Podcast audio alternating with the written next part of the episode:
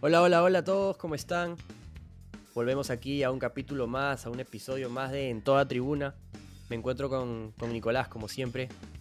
Y Hola, bueno, hoy día, Nicolás, tenemos un, un par de temas interesantes, ¿no? ¿Qué me traes tú de frente para, para no hacer perder el tiempo a la gente en temas de básquet? Yo sé que tú eres el fanático número uno. Mira, te traigo una noticia que la verdad es medio agridulce, porque... Agridulce, yo te diré, quiero comenzar por lo agrio, ¿ya? por lo negativo. O sea, el jueves se supo que la Marcus Aldrich se retiró de manera inmediata del básquet por problemas cardíacos, después de 15 años de carrera. Y esto ya venía arrastrando desde su temporada de novato, estamos hablando del 2006-2007, pero yo me imagino que por la edad, porque ya tiene 35 ahora, se le complicó y decidió retirarse, ¿no?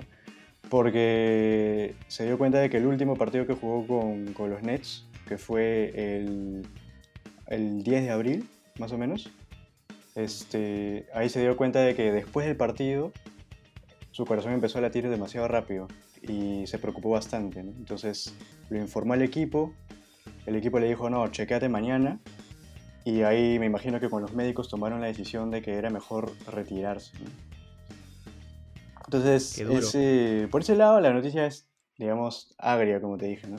Pero lo dulce es que la balanza de, de la NBA, o sea, de este debate de quién puede campeonar y quién no, yo creo que se ha equiparado con la salida de Aldrich, porque eh, no sé si estás al tanto del equipazo que formó los Nets.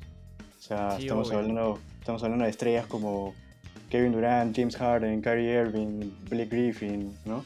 Y a esa lista enorme se le sumó Aldrich. Entonces, eh, yo creo que con su salida va a perder bastante, va a perder experiencia, va a perder ofensiva, va a perder defensiva, ¿no? De hecho, es un tema complicado, ¿no? Que me comentas. Yo creo que cualquier deportista estaría más agrio que dulce en temas de repente individuales, ¿no? Pero como dices, probablemente para el nivel de la NBA pueda mejorar un poco el tema de ser más equitativo, ¿no? Me has hecho acordar a un caso parecido en el tema del, jugador de fútbol que fichó por Boca hace poco, hace unos meses, eh, Felipe Román, colombiano, que jugaba en Millonarios, y que parecido, en un tema de... No quiero entrar en términos eh, médicos, porque me voy pero para el gato, pero tenía una miocardiopatía, fue lo que leí, ese fue el nombre que leí, no voy a explicarlo más porque no lo conozco, pero eh, no pudo fichar por Boca, no pasó exámenes médicos. Y es algo parecido a lo que le ha pasado aquí en la NBA, ¿no? Y como vemos, él ha vuelto a, a Millonarios, lo mandaron a hacer unos exámenes a, a Alemania y parece que va a volver a poder jugar ya en estos meses, en mayo. Es una buena noticia para él de todas maneras, esperemos que sea así, pero cómo, cómo es interesante y cómo es importante que la salud de un deportista sea tan bien cuidada y sea, y sea vista, ¿no? Para, para no ver temas más complicados después. Así Ah, que A veces tú tienes que priorizar eh, tu familia también, ¿no? Y, y tu vida. O sea, al, al fin y al cabo yo creo que la vida es más importante que, que tu carrera deportiva, ¿no? Si estamos hablando de una situación de vida o muerte, porque si ese jugador que tú me dices entra a la cancha y por ahí se le complica algo y se muere, o sea, ahí queda, ¿me entiendes? No, no hay, no hay, sí, sí, sí, sí, sí. no hay marcha atrás. Sin dudas es un tema complicado, pero en fin, ya dejamos lo triste y vamos a entrar a un tema más, más bonito, más bonito.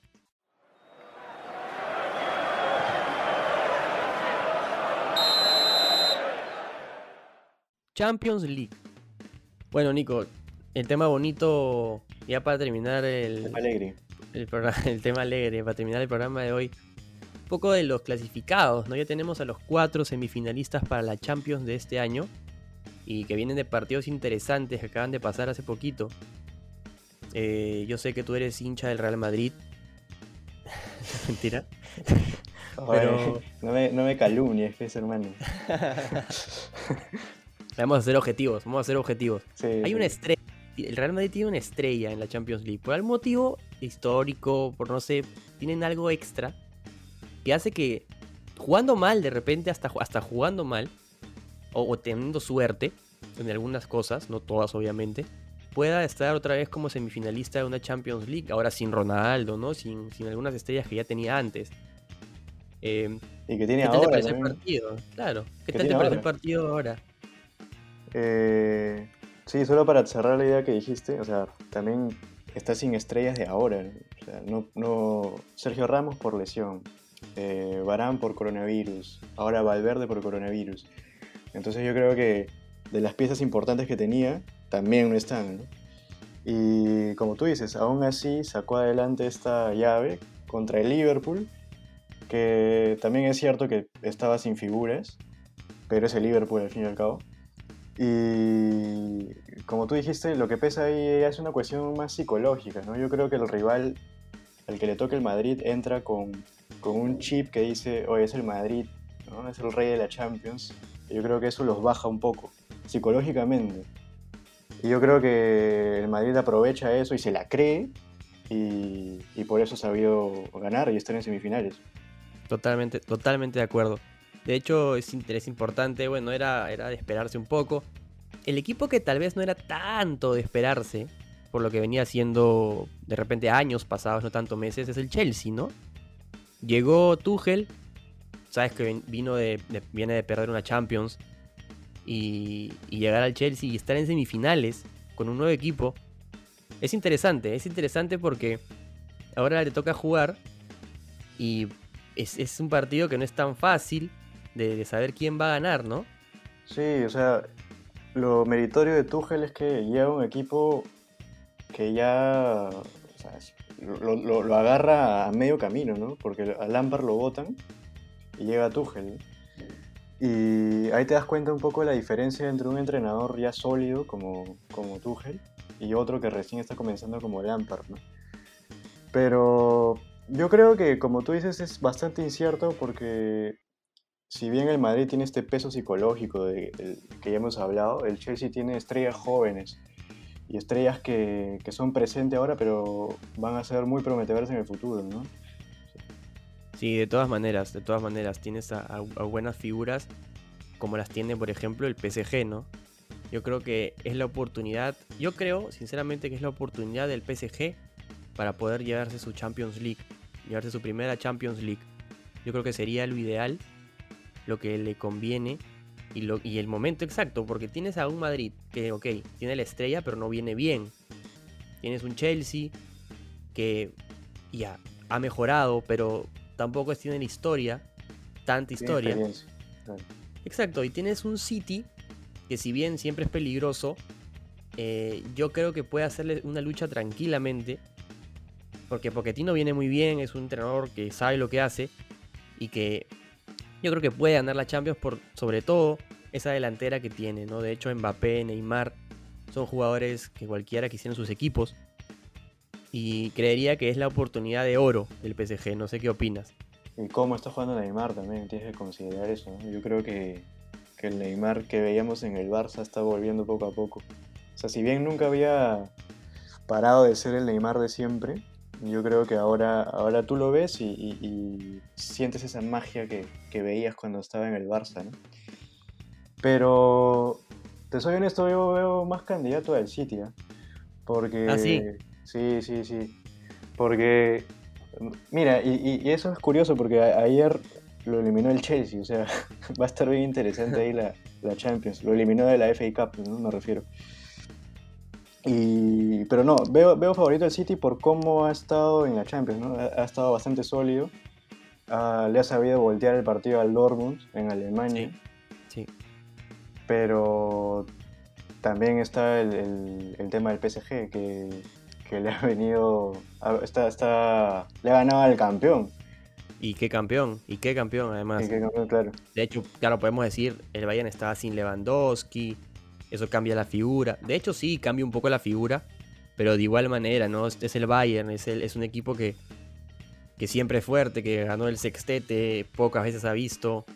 Tu Barcelona querido lo hizo. Pero es distinto, yo creo que, que es, una, es una Champions bien interesante porque no hay un equipo que realmente despunte, que tú digas, de todas maneras va a ganar el sitio, de todas maneras va a ganar el Madrid. Yo creo que está bien parejo. Te podría decir que hasta 25, 25, 25, 25. ¿ah?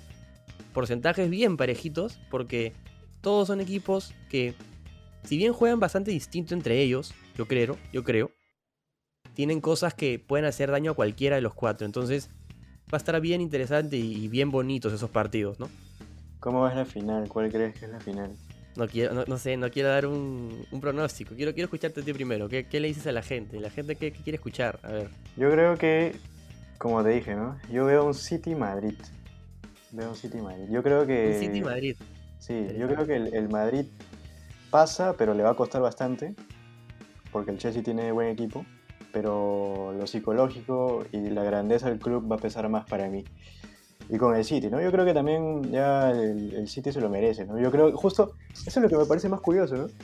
Que es un poco injusto para esos clubes que el City y el PSG se, se enfrenten porque son los equipos que más han invertido para ganar la Champions.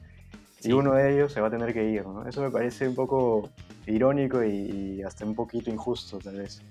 De hecho, de hecho.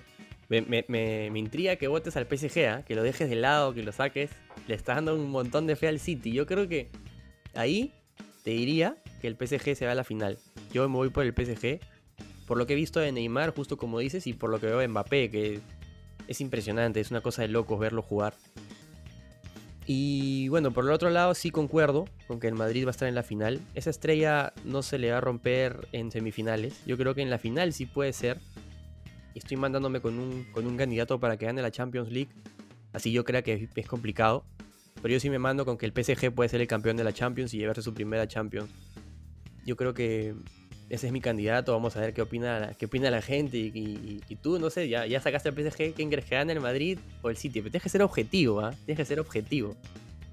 O sea, ¿quién gana ya todo? Claro. No, el City, mano. no, siendo, objetivo, porque, o sea, el Madrid le falta, le falta sus piezas clave ahí. Y no sé si lleguen para la final. O sea, de verdad estoy siendo objetivo. Sí. es verdad.